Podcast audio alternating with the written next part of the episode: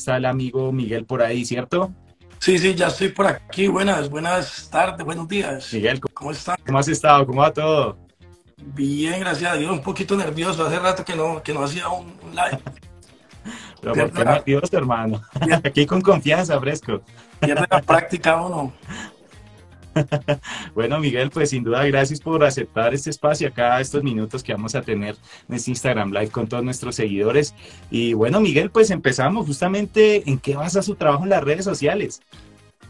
Eh, actualmente hago contenido que yo le llamo reflexión o, creando conciencia, pero la mayoría de la gente me conoció fue en comedia. Tuve la oportunidad de, de, darme a conocer en comedia hace no sé, yo creo que ya 10 años o de pronto más, porque con Alexander Ospina, te amo hijo, eh, fuimos los pioneros de Latinoamérica de, hacer eh, contenido para las redes sociales en, español. Eh, mucha gente me conoce por comedia, pero actualmente estoy, digamos que alejado de la comedia, lo hago muy de vez en cuando. Me dediqué fue a, a crear contenido que deje un mensaje, que aporte eh, algo reflectivo para mejorar la, la, vida. ¿Qué fue lo que lo llevó de pronto como a dar como ese, como ese vuelco? Sin duda que son temáticas eh, totalmente distintas a las que hemos podido a través de, de su contenido.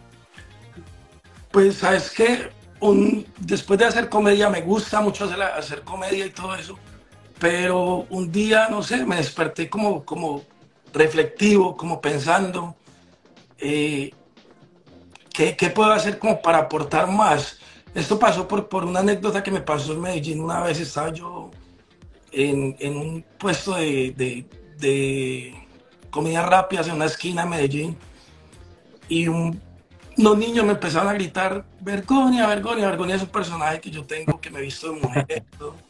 y estos niños empezaron a gritarme Vergonia y pues fue un ratico muy agradable con, con, niños, pero eran niños de más o menos 8, el mayor tendría por ahí 12 años. Y ese día como que yo, yo tengo hijos, me quedé reflexionando, increíble yo salgo en las redes diciendo groserías, haciendo lo que se me da la gana y no tenía ni idea de que, de que estos niños me ven, o sea, ¿qué, qué le estoy invitando a hacer o aportando, qué le estoy dejando en su cabeza acerca de lo que es la vida. Eh, pues no soy perfecto, obviamente, pero sí eso me, me, ayudó a salir con la idea de, de hacer contenido que, que aporte.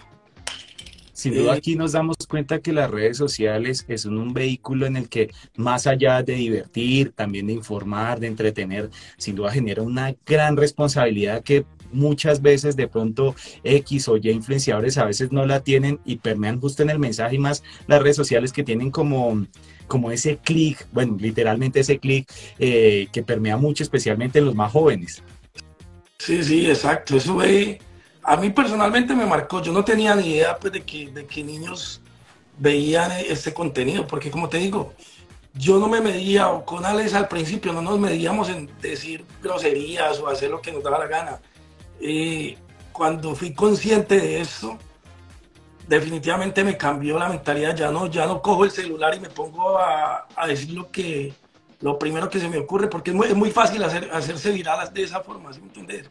Diciendo vulgaridades o diciendo lo que a uno se le da la gana. Es muy fácil hacerse viral, viral de esa forma, pero ¿qué estás aportando? ¿Qué estás dejando? Y afortunadamente, eh, pues yo vivo de esto, yo vivo de las redes sociales, yo monetizo todo lo que hago y afortunadamente eh, Facebook con sus plataformas de, meta ya no deja monetizar ningún contenido obsceno ni vulgar.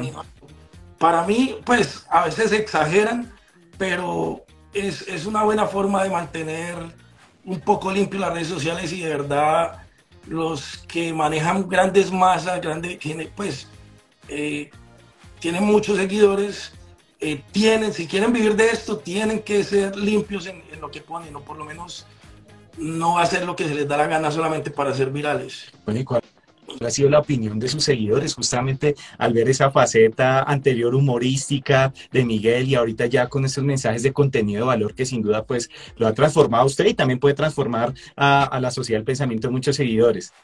Pues sabes que me, cambió, me, cambió un poco el, el público. Eh, la mayoría de la gente que me sigue ahora es gente de 25 años hacia arriba, eh, porque la gente que consume este contenido, que tiene como más conciencia un poco de lo, de lo que es la vida y no, no tanta locura y tanta...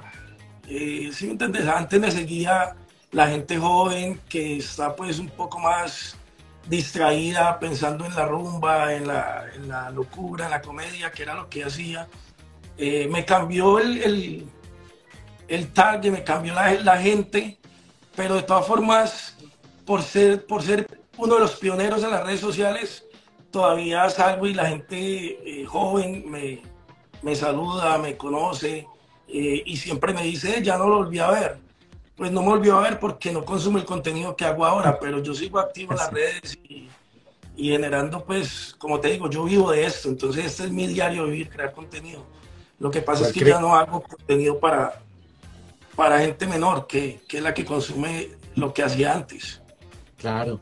¿Y, a qué se ve como, cuál es como ese éxito o ese gancho principal en el que uno genera una comunidad eh, para las redes sociales, justamente pues tanto que aumente seguidores, que pueda monetizar y de una forma así prepara su contenido para sus temáticas, Miguel?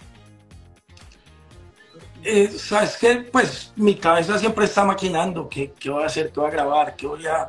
Siempre estoy eh, buscando un tema y pues afortunadamente yo no tengo 20 años, ya, ya me ha tocado vivir, he estado casado, divorciado, tengo tres, incluso soy hasta abuelo.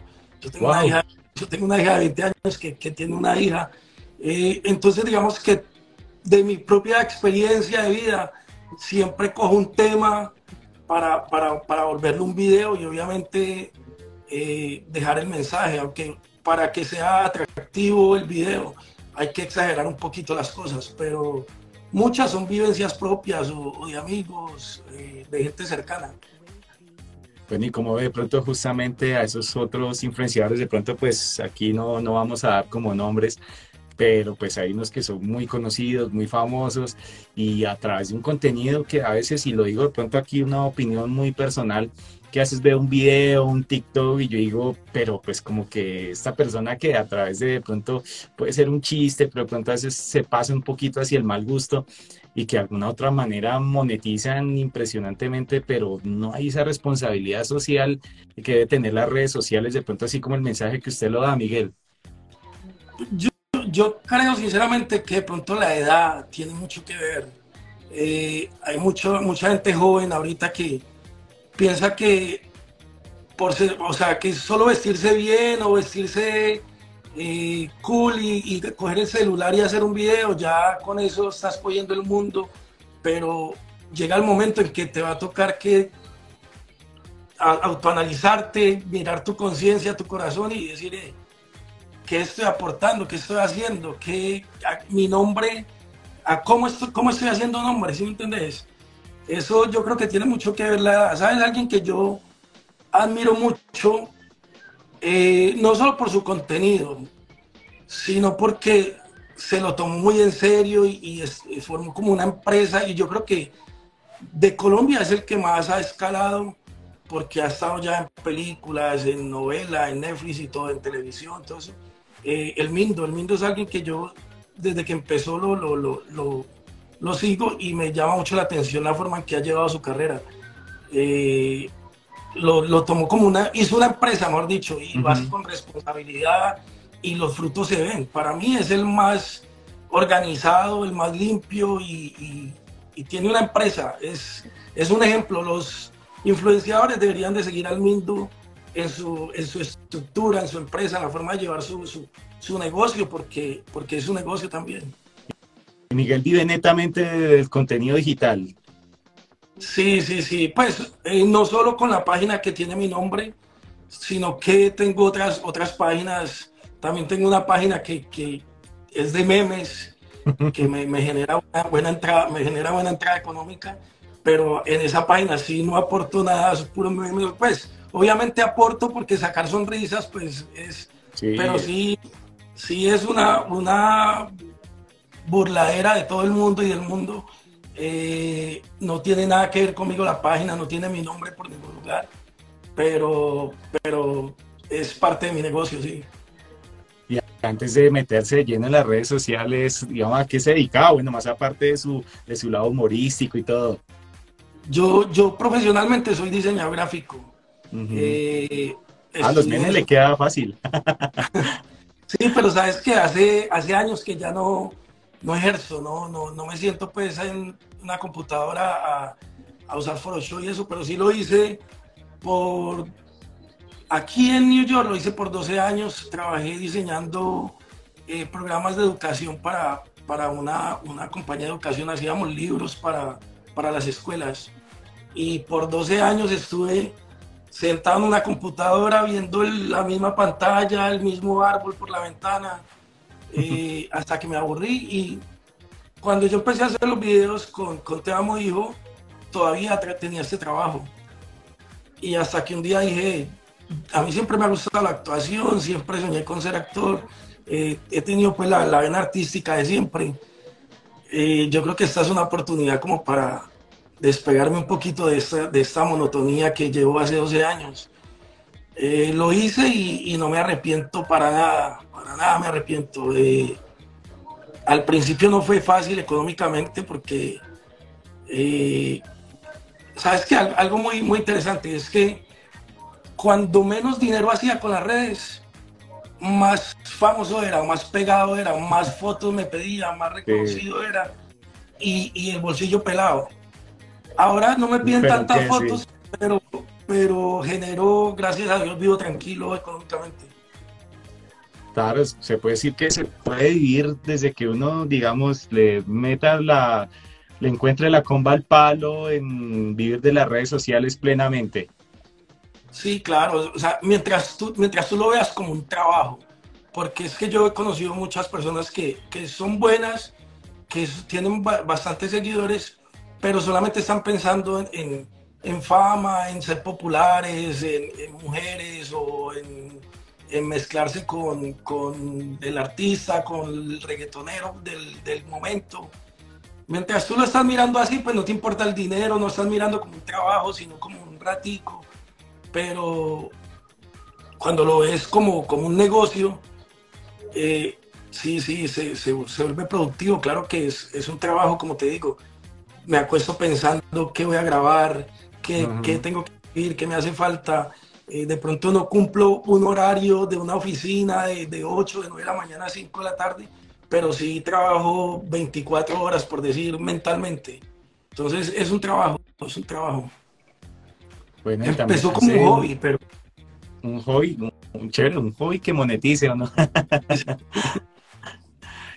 hace, hace unos días eh, surgió un estudio en el que mm, eh, cogieron por varios países, bueno, el mundo, a través de los continentes, y empezaron a indagar a un determinado número de personas como las profesiones que le gustaría ejercer de alguna u otra forma. Especialmente en Latinoamérica, la mayor eh, oficio, ocasión que tenían el ser youtubers o influencers. ¿Qué opina de esto? Y justamente también a qué se debe como ese fenómeno que viene también desde hace muchos años. Obviamente, pues bien usted lo dice, Miguel, de la monetización, pero a veces la, eh, personas que se están proyectando de esta forma y no, por ejemplo, hacer, no sé, un arquitecto o un abogado como se veía en otro tiempo. Sabes que a mí, a mí es, hace, hace un par de meses, uno o dos meses, estuve en, con Te Amo Hijo en Punta Cana, estábamos por allá de, de vacaciones unos días y así en medio de unos tragos nos pusimos a recordar cuando empezamos y, llegamos como con esa, con esa conclusión de que nosotros empezamos como un hobby, no, no generábamos plata con esto, pero era muy bacano pues todo lo que, que se nos vino encima de, de, salir, digamos acá en New York salíamos en, en, el área latina que es Queens y todo eso, nos pedían fotos por todo lado, éramos sensación por todo lado, pero como te digo, teníamos cada uno un trabajo aparte porque ese no era nuestra, nuestra entrada económica. Eh, hoy en día, en ese, en ese, tiempo a mí, por ejemplo, me pasó, una vez estaba yo en un aeropuerto en Bogotá hace años, y se me arrimó una señora con un coche que estaba, mire, mire, me llega y se me arrima. Y, ¿Cierto que usted es uno de los que hace los videos bobos en internet? O sea, en ese tiempo eran los videos bobos en internet, ahorita es una, una profesión, y es una profesión que que es bien paga, ¿me entiendes? Eh, llegábamos a pensar con, con, con Alex que creamos una profesión muy bacana, muy bonita, que, que en ciertos eh, aspectos aporta mucho, pero también jodimos el mundo, jodimos Latinoamérica, yo me refiero solo al habla hispana porque los gringos lo hicieron, lo hicieron antes que nosotros. Eh, jodimos un poco Latinoamérica porque la gente joven ya no ve como el estudio, como la necesidad de, una carrera para, para estar bien mañana o, si me entiendes, ya todo el mundo quiere ser DJ o youtuber o influencer.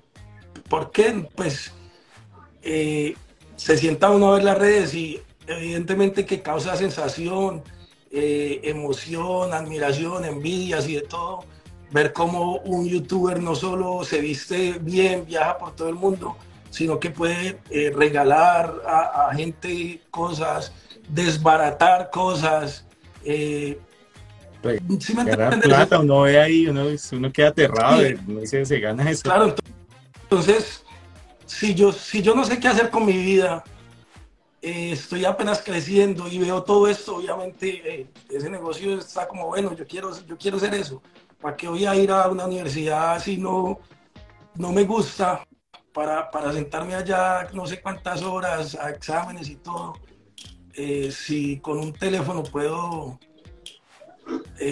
hacer, hacer mucho. Obviamente no es para todo el mundo, como todas las profesiones, pero sí yo creo que muchos se distraen un poco eh, mirando a ver si les suena la flauta antes de poder enderezar su, su, camino por, por estudio o por algo así. Claro. Bueno, y como el panorama de, de, todo ese contenido de influenciadores que cada día proliferan, especialmente en nuestro país, creo que Colombia somos como, como expertos, damos como cosecha de, de, este tipo de youtubers, de influenciadores. ¿Y qué opina al ver de pronto ese contenido que usted se encuentra en las redes?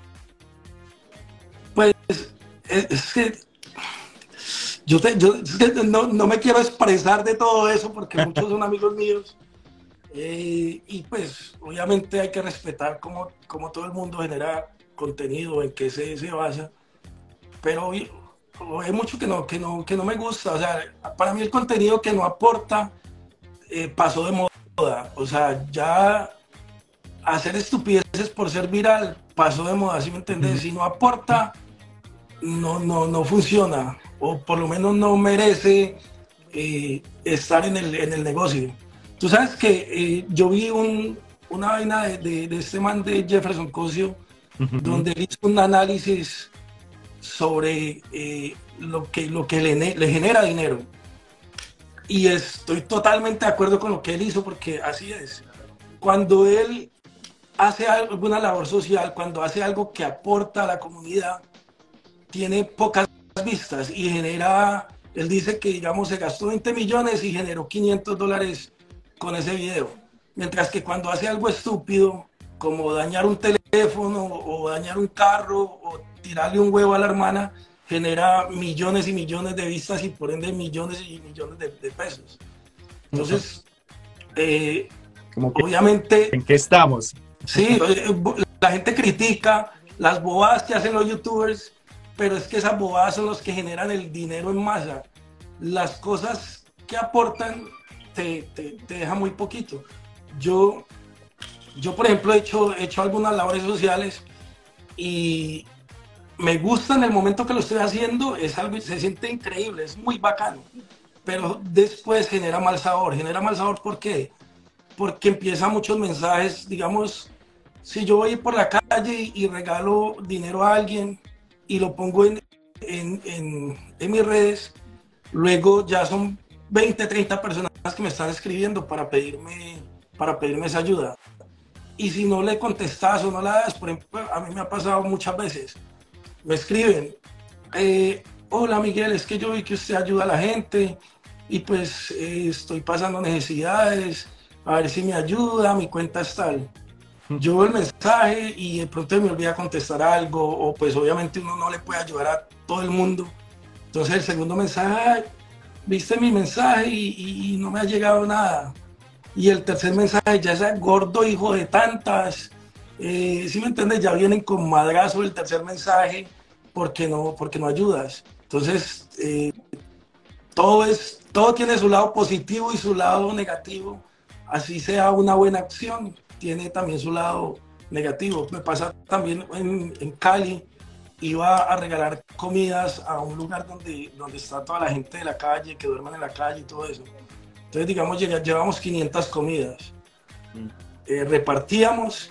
Cuando se acababan, todavía de pronto había gente sin comer y nos tocaba salir corriendo allá porque nos querían hinchar porque no alcanzó para todos. Entonces, eh, hasta regalar es, tiene su, su, su truco, ¿sí me entiendes? No es, no es fácil, no es fácil. Ahorita Miguel de pronto recuerda como ese contenido, no sé, burdo, de pronto que se arrepienta de, haberlo hecho, pero que le haya generado un éxito económico que haya viralizado más. Sabes que hace, hace unos años, no recuerdo, por ahí unos cuatro o cinco años, que fue el primer, el primer video que hice con el, con el, la temática de, crear conciencia, de dejar un mensaje. Ese video lo hice con Marco Lazo, un, influencer de Cali, en, Cali. Y ese video, eh, a mí me vino la idea porque en Cali habían dos hermanos que cuidaban motos en el centro de Cali. Y vino alguien que, que parqueó su moto y le dio una moneda de 500 a, a uno de los dos hermanos y no le dio al otro. Y entonces ellos empezaron a pelear por esos 500 pesos y un hermano mató al otro eh, por, por esos 500 pesos. Entonces a mí eso me marcó. Yo, yo iba acá a New York, pero por esos días yo estaba en, en Cali. Y yo vi esa noticia y yo me imaginaba la mamá de los dos pelados, uno muerto y el otro en la cárcel. Eh, ¿Sí me entiendes? O sea, eran hermanos. A mí eso me marcó y, y escribí un guion sobre la tolerancia y lo, lo grabamos con, con, Marco Lazo en este, en este video nos matan. O sea, vamos en un carro, nos estrellamos con un, con un man de una moto y es un rayoncito lo que le pasa al carro, pero nos bajamos a discutir y el man de la moto saca un arma y tata, nos, nos dispara, nos mata a los dos. Mm. Pero pues todo esto era con un mensaje de, de tolerancia, de, de, que no solo se afecta es, las personas que están en el momento, sino que mi esposa llorando, la mamá del que nos mató llorando, eh, todos terminamos en un... Son muchas vidas las que se afectan por eso, por un rayón que valdría 50 mil, 100 mil pesos. Entonces, este, este video se filtró eh, el pedacito donde nos matan. Y fue un escándalo porque eh, según, según a nosotros nos, tocó que ir a entrevistarnos con el general de la policía de Cali, era el general Casas en ese tiempo, no sé si todavía lo es, porque nos iban a arrestar, porque supuestamente habíamos fingido nuestra muerte. Cuando, nosotros, cuando nosotros llegamos donde este general, él llega y dice, muchachos, eh, estuve toda la noche pensando, buscando un código para judicializarlos y lo encontré y los voy a judicializar yo me puse la sangre fría y llega y dice, pero yo vi un video donde ustedes los mataron y aquí los tengo, entonces yo quiero que me expliquen. Yo le digo, general, ¿usted vio el video completo? No, entonces le pasamos el video completo, el video dura tres minutos y él lo vio completico y cuando el video termina, llega y nos mira y, dice, ustedes son de los míos. Le dijo a, los que trabajan con él, saquen las cámaras y todo, que yo les voy a dar mi apoyo a estos pelados el, pedacito que se viralizó fue donde nos matan y entonces eso fue titulares. Mataron a dos influencers, eh, salió influencers de nombre, salieron llorando, otros criticándonos, otros de todo. Pero nadie se preocupó por ver el video completo que tenía un mensaje, una, una... La intención era aportar a la comunidad, no, no desbaratar ni buscar fama, como muchos nos dijeron que fingimos nuestra muerte para buscar fama. Esa semana fue fea porque como te digo, se involucró el, el alcalde de Cali, el, nos tocó que ir a entrevistarnos con el jefe de seguridad del Valle, bueno, fue una semana fea, no tanto por mí, sino mi mamá, mi mamá esa semana no tuvo paz. Claro, no, Salió el, el, alcalde de Cali, esos muchachos irresponsables, y mi mamá viendo en la televisión como el alcalde me regañaba. Entonces, esos días eh, me arrepentí de de hacer el video, pero cuando todo se, se limpió, eh, yo dije, por aquí voy a seguir, porque obviamente no volví a hacer videos tan, tan ¿cómo se dice? No sé la palabra. Sí, sí, sí, sí, como tan, tan específicos, pues. Pero sí seguí con esa temática de, de, aportar, de aportar a la, a la, comunidad, así sea con un mensaje. Eh, a eso me he dedicado en los últimos años. De, vez en, pues cuando, de, vez en, cuando, me pongo por ahí la peluca todavía y, colaboro en videos y todo.